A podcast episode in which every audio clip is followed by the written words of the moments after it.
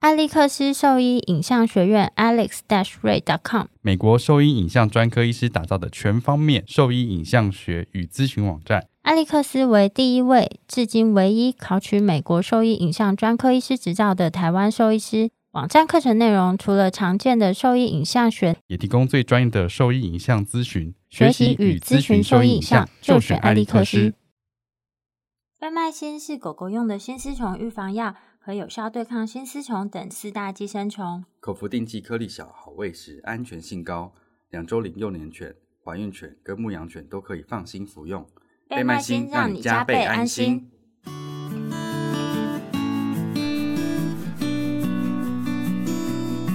现在收听的是 Wonder Vet Talk，超级好兽医的闲聊时间，我是兽医师林哲宇 Steven。我是兽医师肖慧珍，在这边我们会用轻松谈论的方式，带给大家一些简单而正确的小动物相关资讯，也会和大家分享一下兽医师日常发生的有趣事情。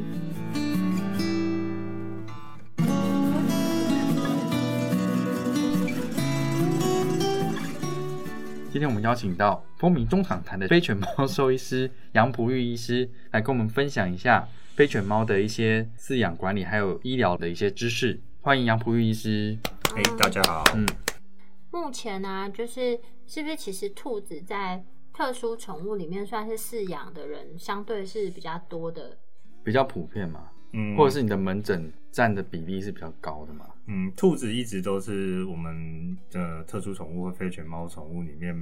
比较主要的一群动物啦，嗯所以相对来讲，您通常都会有比例上三十到五十 percent 的动物会是兔子。然后哦，从很高哎、嗯，相较于其他动物，兔子的主人也是在医疗上比较愿意做积极的治疗的主人啦。兔子算互动多的，对啊，动物嘛相对来说，会吗？兔子会叫吗？通常叫都是有生命危险的哦时候才会发出声音的，不会有可爱的叫声，不会，通常没有。它不是哦在那边就很可爱嘛，装萌。有吗？我觉得兔子蛮可爱的、欸，兔子不是跟天竺鼠的样子长得差不多？哪？有？哦耳朵的大小差很多啊。而且兔子比较不会臭，我觉得，我觉得兔子味道没有天竺鼠这么重。因为可能天竺鼠小，所以它的腺体的味道就会让你觉得特别明显了、那兔子的话，它的腺体在身体的比例上面来讲就比较小一点，嗯，所以可能散发出来的味道就没有那么明显。那先从饲养管理开始好了。好啊，我们在养狗狗和猫咪啊，因为从小开始养的话，都会有一些免疫，例如说要打预防针啊，去预防什么东西这些事情。那养兔子有什么样这个部分要注意的吗？嗯，其实兔子的话，它需有需要打预防针的疾病，主要是两大类，就一个是黏液瘤的这个病，还有另外一个就是兔的出血性的病毒性的疾病。那这两个的话，目前在亚洲是还没有发生过了，所以没有在病例报告，就以 OIE 的报告，就是调查来讲，目前是还没有报告，所以在至少像台湾或香港的话，我们都兔子是不需要打这两种的疫苗啦。那是在哪边需要做这样子的免疫？通常都是欧美咯，因嗯为它的主要的传播都是在欧美的野兔啊，或者是呃那个野生的环境里面是会有这些病毒在传播。对，所以那如果说你饲养宠物不会接触到野兔，然后以地区的流行来讲，如果你是非这个病毒的非疫区的话，从目前是不用的，所以不需基要本就没有需要打疫苗不。需要打对疫苗。对，它的接种是打还是说用滴的那一种？嗯，我所知的话还是用打的咯。也是打皮下这样子对，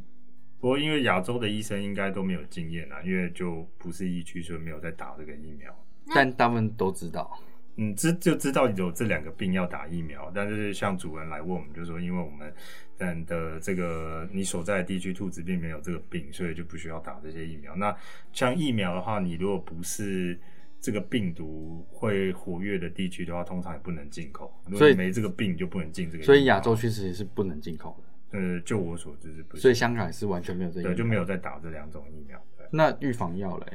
因为想说猫狗都会有跳蚤啊，或者是必蜱须虱新丝虫啊哦这些东西，那兔子会有吗？那预防的部分的话，主要是第一种都还是外寄生虫嘛，嗯，所以大部分都还是皮肤的滴剂为主，就预防外寄生虫。我只会这个。那这滴是剂我是什么？就是就耳疥虫啊，他们常对啊常会有那个疥藓虫的感染。对啊，或者是我知道，可是那个螨虫啊剂量，剂嗯因为量里面有商品化的东西吧？嗯，没有专门给兔子商品化的东西，所以都还是用那个猫狗的产品去做剂量的调整，然后再给这样子。就是它对这个药物的敏感性很高嘛？敏感性很就例如说，它可能只能滴的量很少，哦，某些产品是不能用啦。嗯那如果说相对比较安全的话，我们比较常用就是啊像 ivermectin 啊，或者是呃 selamectin 啊这种、嗯这两种为主，这个相对来讲安全剂量会比较高 咯。你在例如说兔子要滴的话，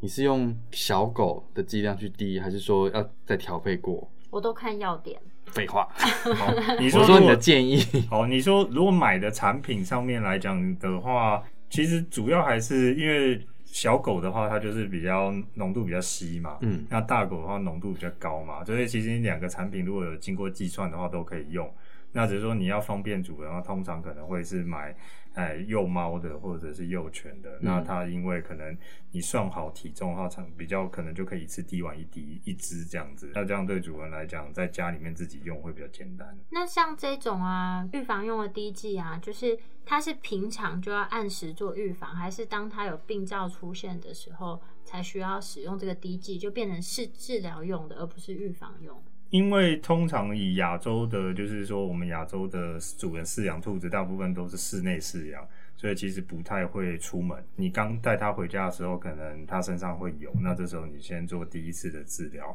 那第一轮的治疗做完之后，如果你不太带它出门的话，其实不需要像猫狗，就是每个月都要滴。哦，对你可能就是说半年一次的健康检查，有发现的时候再帮它滴。那有例如说多大年纪之后才能开始滴吗？或是体重这体样子？重嗯，基本上都，如果它没有一些明显的外观上就已经很多啦，或很明显的皮肤病啊之类的话，通常还是会等到四五个月之后，比如再建议滴啦。嗯，因为它有时候很小只滴的话，因为它大长大的速度很快，药的浓度就被就等于说不不够了，就一两个星期之后，它其实浓度就不足了。那第二个的话，幼年的动物有时候对药物的反应也比较难预测，所以如果它没有到很严重的病症的话，通常会建议可以大一点的时候再滴。嗯因为有一些初步的皮肤病的话，它可能随着它年纪免疫系统改善之后，可能就会自己就会恢复了。对，那当然说也没有说不能滴，就是看那个通常还是会看主人的照顾的状态。如果他不知道怎么照顾，那可能就会会哦，那没有很严重的问题的话，就可能建议他年纪到比较安全的时候再开始用药这样。你有看过那个卡通吗？什么看？就是兔子的脚不是都很平很大？其实我以前不知道兔子的爪子这么厉害，它会会长长咯，所以所以它也要剪嘛。对它们指甲就是那以硬度前蛮硬高的。那个兔子，你没有帮它剪过指甲吗？我有剪过啊，嗯，在更早之前，其实我不知道兔子的爪子这么利。因为都藏在毛里面。对，啊，就杀伤力其实也很大。对啊，那而且它们的挣扎方式就是用踢的嘛。对啊，而且力道超大的。对啊，后脚的的肌肉很比较发达，所以它们后脚踢的杀伤力都还蛮大的。嗯，所以例如说抱兔子的话，是真的就一般像抱猫这样抱，还是说有其他比较安全的方式？我们都会建议最重要的一点就是要对它的腰部跟背部有做支撑，因为它们的后腿力量很大，所以当它它挣扎的过程当中，很容易扭转到它的腰部，造成受伤甚至骨折。嗯所以变成说你抱它的重点就是呃要尽快把它的背部或者是它的腰部找到一个支撑点，看是要用你的手或者是靠在你的胸身上口啊或者是肚子上，对，让它得到一个支撑。这那样肚子对很小的，肚子很小，你在说你本 人吗？你应该没有这个困扰哦，我觉 得。真的有人带兔子进来的时候是抓耳朵的吗？这通常没有，应该不会吧？因都为养兔子的人了，有吗？你有遇过这样子吗？目前没有、这欸。哦没有这这是那个杀兔子人 才会这样抓吧？没有，因为很多那个影片啊，或者是那卡个通卡通里面，在抓兔子的时候都是用这个姿势在抓，所以影像上或者是资讯上传播的是像这样子的东西，所以是非常非常不可以这样做对，的。就是基本上是一个不不好的那个动作啦，因嗯为他们耳朵是第一个是一个比较敏感的器官，第二个它其实就是支撑力道的位置只有软骨啊，还有一些神经啊、韧带，那这样其实拉它的耳朵去支撑全身的体重是会有很会有可能会有很大的伤害，嗯，对啊。那兔子的饮食上你有什么建议吗？嗯在那个一般我们看到的一些资讯的话，小时候我们就看，哎、兔子就是吃红萝卜这样子，嗯，那就是真只要吃这样子吗？这样当然这个，然后还有就是错误的 ，哦还有就是嗯想法什么兔子喝水会死掉之类的，哦有吗？我没听过这么莫名其妙的。我当然知道是错的啊、对，但我没没有有啦听过这个哎、就是我听过的是兔子碰到水会死掉嗯哼，这样子，就这个也是这么荒谬。哦这个现在有这个这些问题的主人是越来越少了嗯啦。那这些问题的话，饮食上，因为他们是就是草食性的动嗯物啦，所以吃胡萝卜这件事情本身就不对，嗯就是也不是也不能只吃胡萝卜。 你知道，因为我以前幼稚园的时候啊，他那边里面是有养兔子的，他们全部都是放胡萝卜、欸哦，那就是一个错误的照顾方但啊式。现在也很多年前了啊。我小时候啊，对啊三十、是年前，对啊，嗯所以以前资讯没有那么发达，所以我的话印象中就是变，我闭起眼睛就看到那兔子里面塞一堆红 萝卜，然后切片的那一种。哦，那当然，现在这种状况慢慢都其实就不太会遇到了啦，嗯除非就是。呃你真的很老很老的那种老人家，他自己养可能还会有，就是只塞红萝卜给他吃。对，就是他以前的观念，他又没有办法去得到新的资讯的话，就可能还才会有这种状况发生。嗯，对啊。那喝水的话，喝水通常应该都还是是因为他吃的东西，或者是说，哦哦，以前他本身就有一些问题，嗯所以他喝水的话才会造成说。感觉上喝完拉肚子死掉这样子， 那一一般来讲的话，肠因为他们肠胃的本身的兔子的饮水需求量都蛮大的，每、嗯他们每天每公斤都要喝到一百 CC 的水，所以其实本来他们这个动物就是会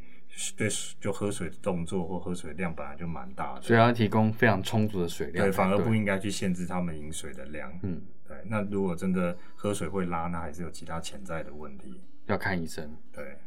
那兔子会得心丝虫吗？兔子不会咯，嗯反而是雕会咯。嗯所以雕要吃心丝虫预防药。对他们还是要做性丝虫的预防。所以兔子其实不太需要做其他的预防的，还算蛮好养的。就如果你说规律的给药的话，通常就我们刚刚讲的是皮肤寄生虫嘛，嗯那另外一个是叫做中文我们叫脑炎孢子虫，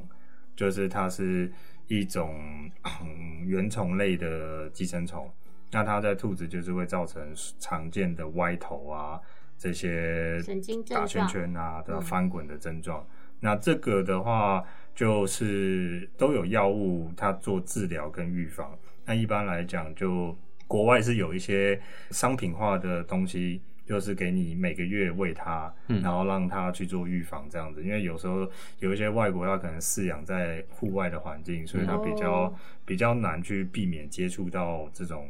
野外的生物。那它的确诊是抽血吗？嗯，现在的话都是就比较普遍的方法，就是 IgG 跟 IgM 这样子去验它的那个抗体的力加，它会去所以也是要送实验室。，对，这还是要实验室检查咯。香港有地方在验这个。香港目前城市大学有在验咯，嗯，在正早期的话，就是可能要送到国外的一些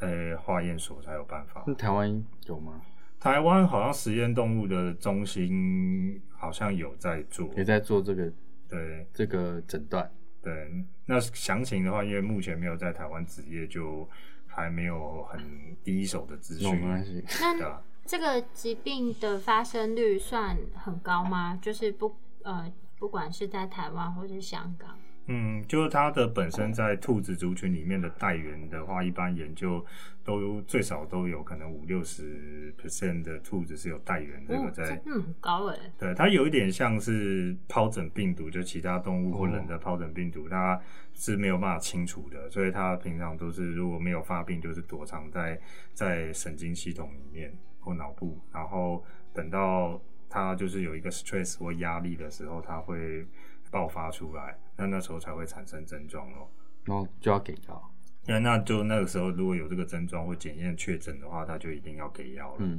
对，那就变成是说，有一些主人常常兔子常常换环境，或者是它必须要去像是住酒店啊，或者是住住寄宿啊、寄养啊这样子的嗯状况，会有一个压力存在的时候，就也会建议是说可以先给预防药。兔子住酒店，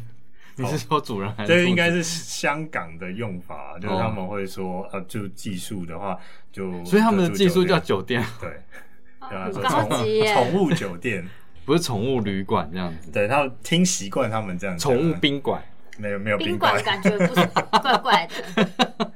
没有，那对刚刚在讲的饮食的部分啦，你有什么这样的建议吗？讲了一个错误的嘛对，那不所以是都是比吃较 commercial 的，commercial 是什么东西？草料啊？哦，对他他们的话就有一个饮食的金字塔，就是你底部七十 percent 以上的话都要以草为主，嗯，那大概可能剩下来的二十 percent 左右，你可以给一些新鲜的呃绿色的菜叶啦、植物啊之类的，所以没有精料可以用。嗯，那就是算金字塔顶端，可能就呃三到五 percent，就是给一些精致化的食物，像饲料啦，或者是一些零食、点心之类的东西咯。那你有遇到就是都只给精料的吗？嗯，如果主人没有强迫它这样子去正常给草的话，都还是有些主人发现它不再吃草，就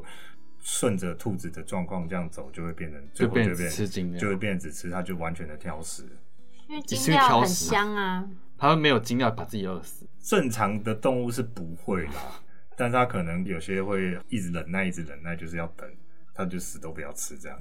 那如果只吃精料的话，容易有什么问题吗？嗯，最常因为它们比较特别，就是它兔子的牙齿是终身生长的，所以它必须借由咀嚼的动作来来磨损它的牙齿，所以它那个其实比较特别，就是门齿会一直长，一直长。都会都会欸。我之前嗯哦刚开始有上过几堂兔子牙齿的课，那阵子什么不知道叫兔子牙齿的课？就是我不晓得有一阵子兔齿科，对兔齿科这个很夯，真的、哦，然后就在我刚开始工作的时候，这是一门课。没有，就是那时候就有办研讨会啊，就是有一阵子很热门办这个，然后还要请一个哦国外的一个鸟大师， 鸟类的一个女医师啊，很厉害，她要看超多种鸟的， 嗯，当然教兔齿科。没有，就是我说两种课啊，哦就是有一阵子那些课很热门，嗯，就我去听了几堂，但是还是什么都记不得，嗯因为看的太少了。你说此事哦，就是数量，就是说上面一边上二下一嘛，然后这边是六，下面五这样哦嘛。它们的牙齿的形状跟一般猫狗比较不一样，对不对？，对所以是比较偏长型的。对，然后还有说我们说的开放的齿根，就是它的齿根不是闭合的，是嗯开放的。这蛮特别的。对，所以会一直生长这样子，对，你说只有前面吗？还是说其他也是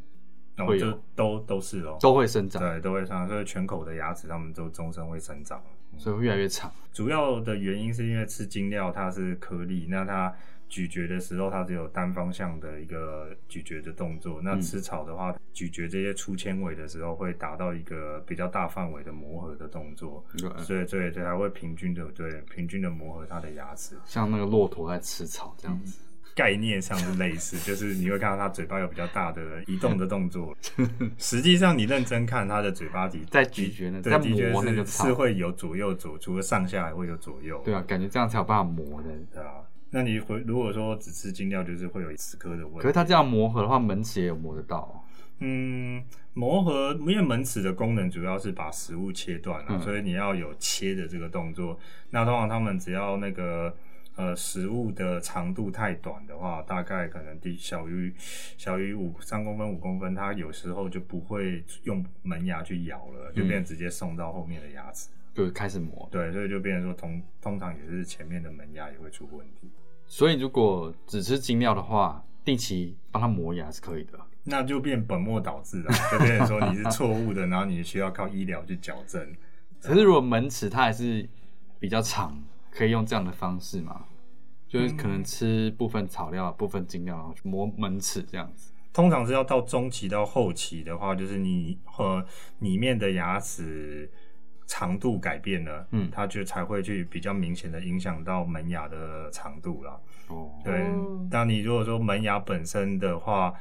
嗯，除非它是因为外力或外伤造成说变形或生长的方向改变了，那可能就会需要固定的去磨它这样子。哦，那兔子最常来就诊的原因是什么 啊？嗯，肠胃的问题还是最最最多的能，够拉肚子哦，就肠胃蠕动变慢啊，大便变少啦、大便形状变差啦，拉肚子啊，软便啊，那不吃兔东子西的、啊，兔子的大便是中药，中药不是吗？兔子的大便算是中药吗？这个我就不知道没有啦了。我也不知道。 有听说这个药方吗？我忘记了。我是特殊宠物兽医师杨璞玉，你现在收听的是 Wonder Pet Talk 超级好兽医的闲聊时间，最专业的小动物 Podcast 频道。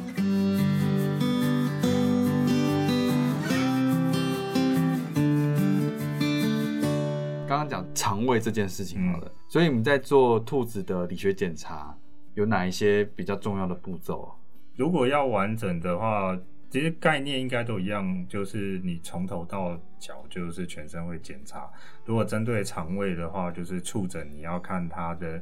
胃部跟肠胃有没有，就是说胀大啦，嗯有没有空气很多啦。还有就是它的肠胃的蠕动声音是不是正常啦？嗯你可以在哪些位置听到肠胃的蠕动声音？对，那这些都会影响说你对于它肠胃问题的诊断。这是我们平常比较少做，因为我们那时候在跟非犬猫门诊的时候，会用听诊器去听肠胃蠕动。一般的犬犬猫猫比不较会这少样子，对啊然后再来就是大动物会去听它的那个胃里面的声音。嗯，哦，大动物还有叩诊嘛，对啊就是会敲看看它嗯为什的么反射回来的声音是怎么样，那兔子正常蠕动的频率，就是看你听的部位了。那最好的话，都每分钟还是有三到五下是比较理想的。所以会记个一分钟这样子。嗯，对啊，或者是说，哎、它可能嗯不是太严重的话，我们就不同的部位如果都有听到会比较理想，那它的那个蠕动的声音很明显吗？正常情况下都会蛮明显，都有点像我们人这样子有你咕咕自嗯己这样听子自己的也声会音有。啊，没有那么，我回去拿听诊器听一下。我有听过啊， 其实蛮明显的。对啊，都那我听过就完全没有蠕动音的嘛，有啊，都是如果它所以那是有问题。对啊，如果没完全没大便又没有蠕动音，那那就是一个比较不好的临床症状。然后蠕动太快不行，对，蠕动太快就拉肚子嘛。就啊听一下蠕动三十下那那个时候应该没有办法数，它就变连续的声音了。哦，就一直对就一直咕噜咕噜。对对对这对对样子，你就讲说它的粪便其实是正常应该是什么样什么的样形子状？他们会就主要我们眼睛会看到就是两种大便，一种就颗粒粒的圆球形的大便，然后另外一种的话就是那个所谓的盲肠便。那盲肠便的话，它就会有点像是一串串的葡萄这样子。所以是串在一起的，嗯，就粘在一起黏哦黏，的小小颗，然后一颗哦颗粘在一起这样。那正常的话应该是不会看到，因为兔子如果屙的盲肠便，第一时间它们就会把它吃掉了。嗯，所以一般我们肉眼应该只会看到一颗颗的呃球形的大便哦。嗯，所以异常的就是会变得不成形嘛， 嗯，就变小，形状变奇怪，或者做是一个爱心，没有到爱 心，就是长像条。变奇怪是什么？长条。好变形怪就是说它变小嘛，或者是呃因为如果你正常吃东西，它的大便应该主要的成分都是草的纤维。嗯，那另外一个的话，就如果它就是变得纤纤维变少，也是一种不正常的改变，嗯，就变成说可能都是黑黑黏黏的啦，或者是也比较多见的话，就是会有毛在里面或异物在里面串在一起这样子，就好像变成一个手的念珠啊、串珠这样子。哦，嗯所以就是异常的味道、气味嘛，嗯，气味的话，正常的颗粒便就没有味道，嗯它就只有在盲肠便会有一个他们独特盲肠便的味道了。嗯，可以描述一下。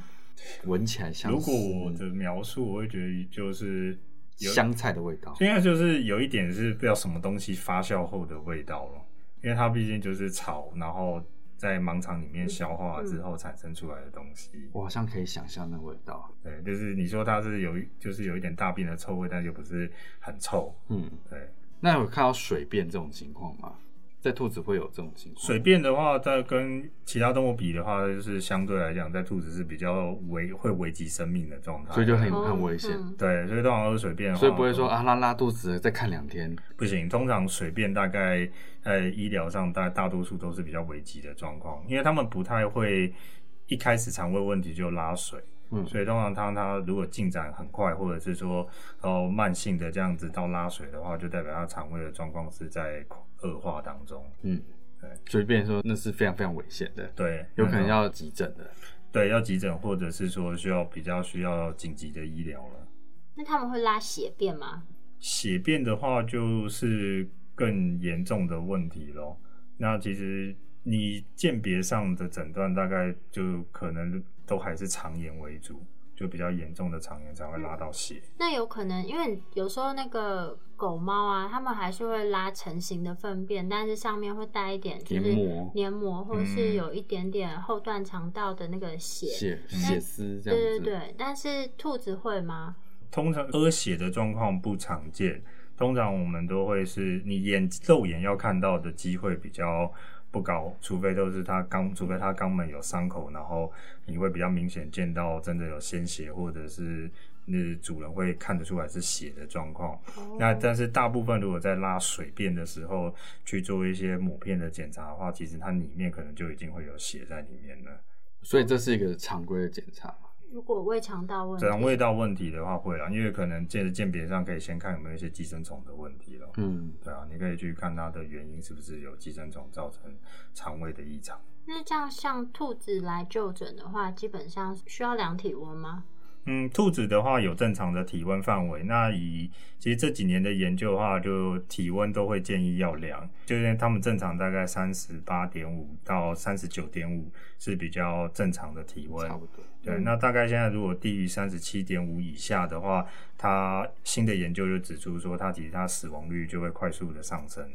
就是体温跟后续治疗的死亡率来讲，在低于这个 level 之后，它其实死亡率就会提高蛮诶多的。那兔子量体温是耳温吗？理想的话还是高温了，就比较接近核心温度了。因为我们那时候有都量体温嘛。我们那时候有一段时间用耳温啊，对，我记得好像是耳。那个目的就是为了减少紧迫紧紧迫了。对，但如果嗯可以做到的话，啊还是肛温会比较准。那刚刚讲消化道是比较常见的，这是他们就诊比例很高的一个问题。第二常见的问题是什么？呃，第二常见的话，如果比较大宗的话，就哦、呃所谓的歪头症哦，或哦，真的、哦，哦，对啊就刚刚讲的那个对嘛啊，这就第二常见了。嗯，应该是说比较容易诊断得到啦，或者主人看得出来的，就是你用症状去分的话，主人带来的话，哦第一个肠胃，然后第二个就是、哦呃歪头，因为活动看起来是有异常的。对啊，它是渐进性的出现这些症状，还是说突然就会马上就变这个症状？都有诶、就是看它的呃发展的时间。因为有那种今天正常，然后第二天它就主人就说它歪头了，嗯，然后也有说它其实五度五度五度这样子慢慢越来越歪，然哦，后我到懂我懂，那主人也是蛮厉害对，的。有些主人会想说啊，耳朵观察很细耳朵痒吧，或嗯者耳朵不舒服，然后观察一两天五度五度五度，然后一个月之后，就九十度。 就是像这个渐进的时间啊，比较常见的大概是多久？就是比如说是一个礼拜内越来越严重，还是说它有可能是到几个月这样那么长，都不会到几个月了，比较多见应该还是在一个星期啦，一因为个星期？有一些嗯就主人是说他先说他食欲变不比较不好，然后嗯突然之间歪头，或者说就是他可能歪一点歪一点，开始影响到食欲了，然后主人才来看医生。然后我们那时候在那个门诊的时候，我比较印象深刻的是那个欸齿根的问题，对，那齿根的话就也算是常见的问题了。因为我那时候看处理这个问题蛮多次的，而且处理的时间这个病程算是比较长，甚至是需要做到手手术术，对，对，跟狗又不太一样。还是因为现在大家在饲养管理上就做的有更好一些，比如说他们就知道，哎、食物就是草料要不能给只吃精料这样啊给子，猪，所以相对齿科的问题现在就比较少。有吗？相对来讲是比较少，就是在临床上你诊疗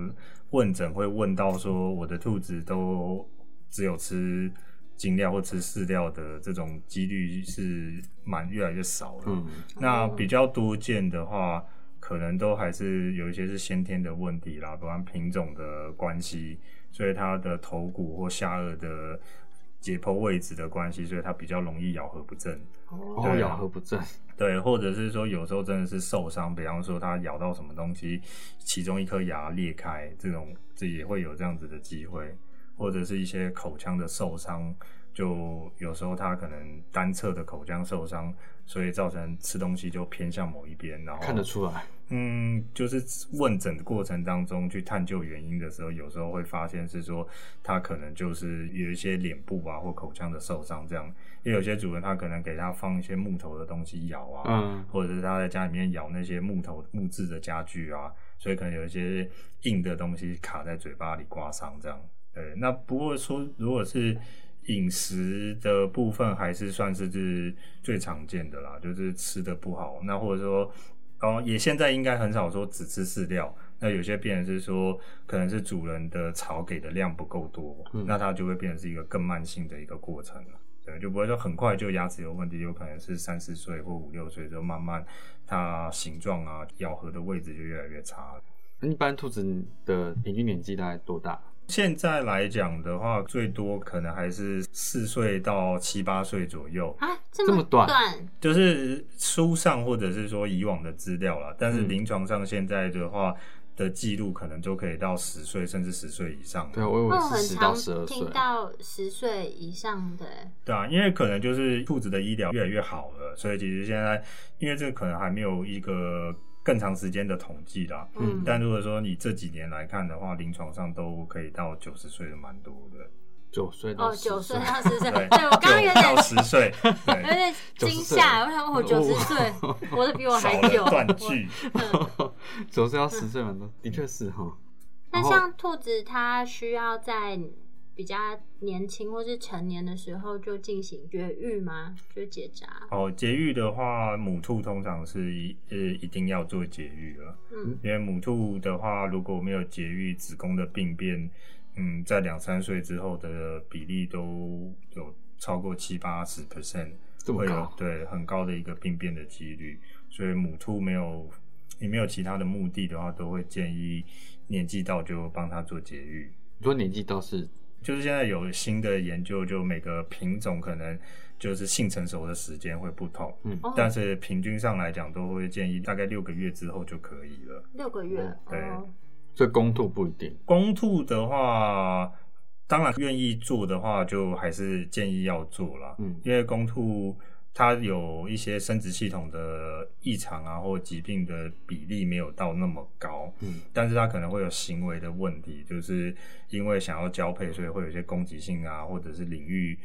霸地盘啊这些的行为，或者是说年纪再大的话，可能就会有还是会有疝气啊或睾丸的肿瘤的问题，嗯只是说比例没有像母兔这么高，哦所以如果说主人愿意的话，通常还是会建议都要做。所以其实平均上来说，两个都是六个月以后就可以把它绝育掉，这样。嗯对，那如果有有些可以说再更年轻一点，但嗯是因为有时候你得到兔子的来源，你不像宠物店啊或领养，你并不确定它的年纪啦，嗯所以一个就是说你比较保险，就是从开始养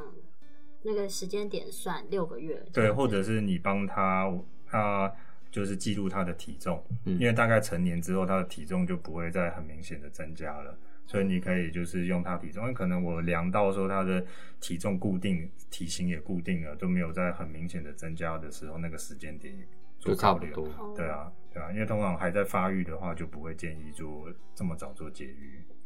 那兔子绝育的这个观念在香港做的多吗？其实蛮好的、欸因为他们就有所谓的爱兔协会嘛，嗯，那那那都会从那边领养，或者是一些呃其他的爱护动物的这些组织领养的话，都会有这个教导主人这个观念了。嗯不会说啊，好可怜哦，这样子要动一个刀这样子。可是养狗猫的也是都会有。 不是啊，我就，说很多那种在社团里面也是有这种狗猫好好的，干嘛要结扎啊之类的。哦，这个观念如果在香港，基本上就是几乎所有主人都有了，嗯那只是说看那几乎很所强有欸欸对，就是因为你只要加入到他们社团或者是讨论区，主人都会讲这件事情。嗯只要有人哦观念问，很好，对，主人问，有人我刚养要注意什么，他们就会就会提到这么女生要做节育这件事情。他们的社团好正派哦。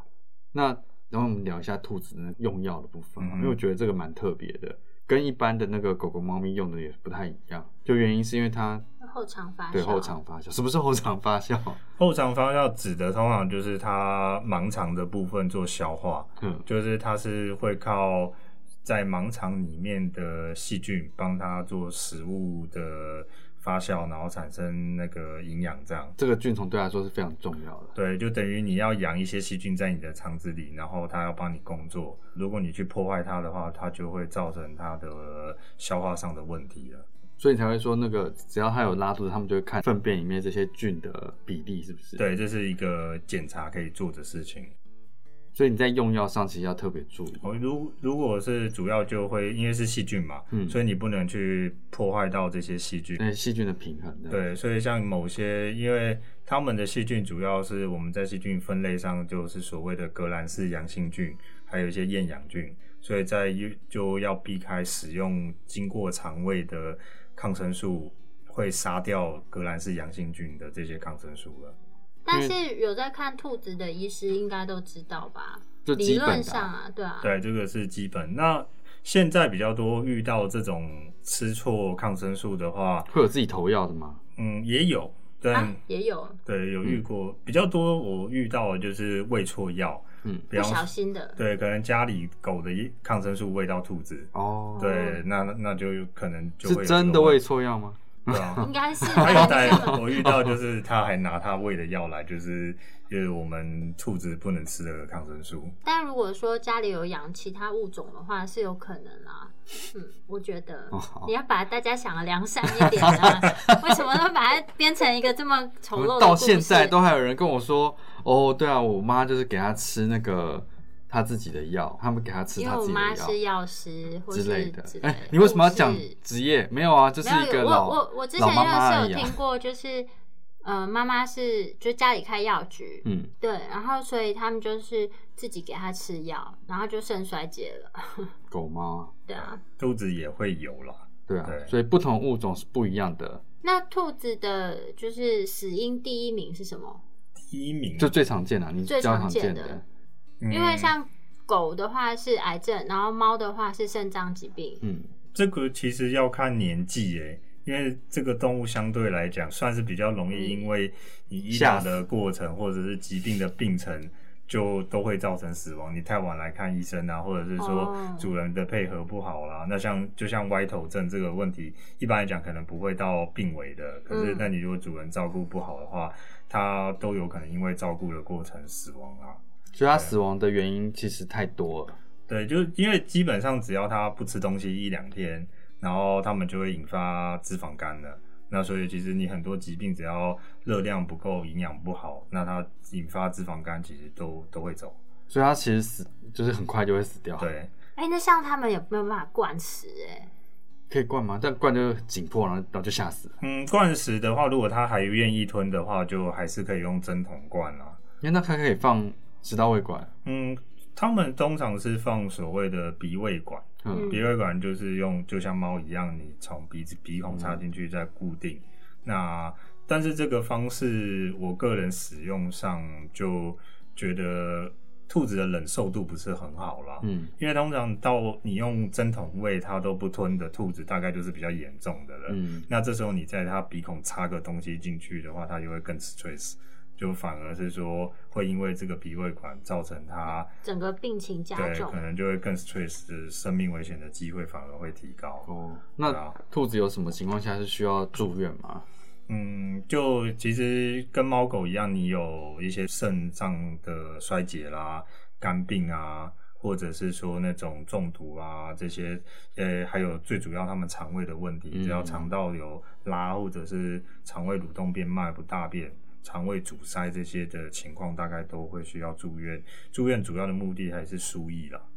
哦，对，嗯就可是是那这样他输液都是打 IV 吗？嗯，看严重程度咯。嗯如果他才愿意自己进食，或他病情的严重程度没有很高，可以给皮下。那如果当然说他的病情比较严重，我们还是会给 IV，就静脉注射。不打 IV 的话，需要留院吗？这时候可能就要有些，因为他们很身体的一天需水的量还蛮大的，嗯，对，啊所以如果他吃的少，那通常可能你就是要用用非喝水的方式补足他一天的水呃身体的需水量。是可以一次补足吗？嗯，当还然是要比较分次补。比较好的话，吸收来讲还是分，可能要分次会比较好。嗯，对，那有没有遇过有些主人做得到，可能就是呃，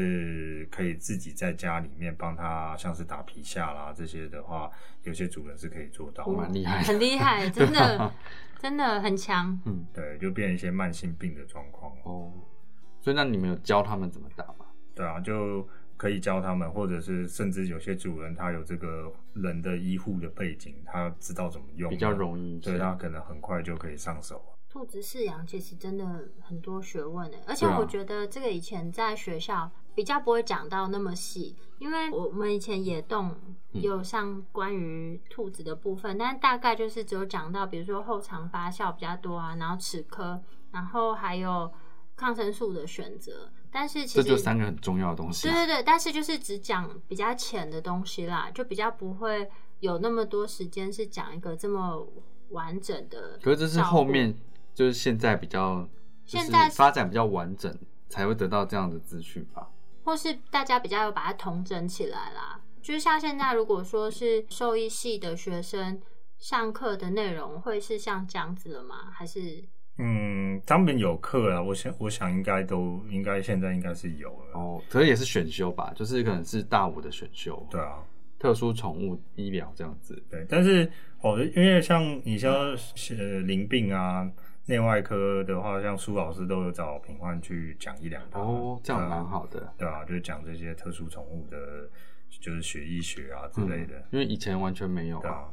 所以我觉得现在是因为现在发展比较完整，所以学生比较能够得到多一点像这样的资有这讯个啊。资源的医生可以做教学。对啊，不然以前其实是没有的。但我只是想说，如果现在除了像台大是有老师固定在教，然后中心也有老师，但是毕竟没有办法教到这么多东西嘛。那像如果在学的学生，他们想要更了解关于这个的资讯的话，有没有比较建议的管道管道或是资讯来源？因为像狗猫内外科，我们都知道，哎，美国就是有一些像这样子的学会啊，就或是 ACVS 啊，或者就是是 ACVIM ACVIM 这样子嗯的，，那但这样特宠的话，有类似的学会可以去知道了解这些知识吗？哦，有啊，就是也是有相关国外的这些组织，那他们每年都会个别的去办那特宠年会对吗？年会啊，或者是各自的年会啊。嗯那也是跟猫狗一样，都有教科书可以看。主要的我们的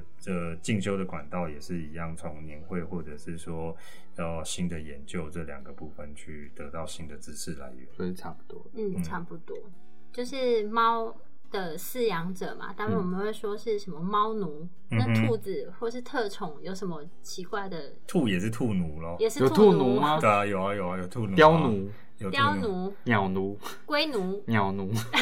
就他们可能就说啊奴才啊之类的、啊，然后对啊因，为可比是较兔子应该还好吧？很少听到其他的这个称因呼。为兔子看起来不会很叽歪啊。没有兔子其实也有一些就是个性，就是有一点点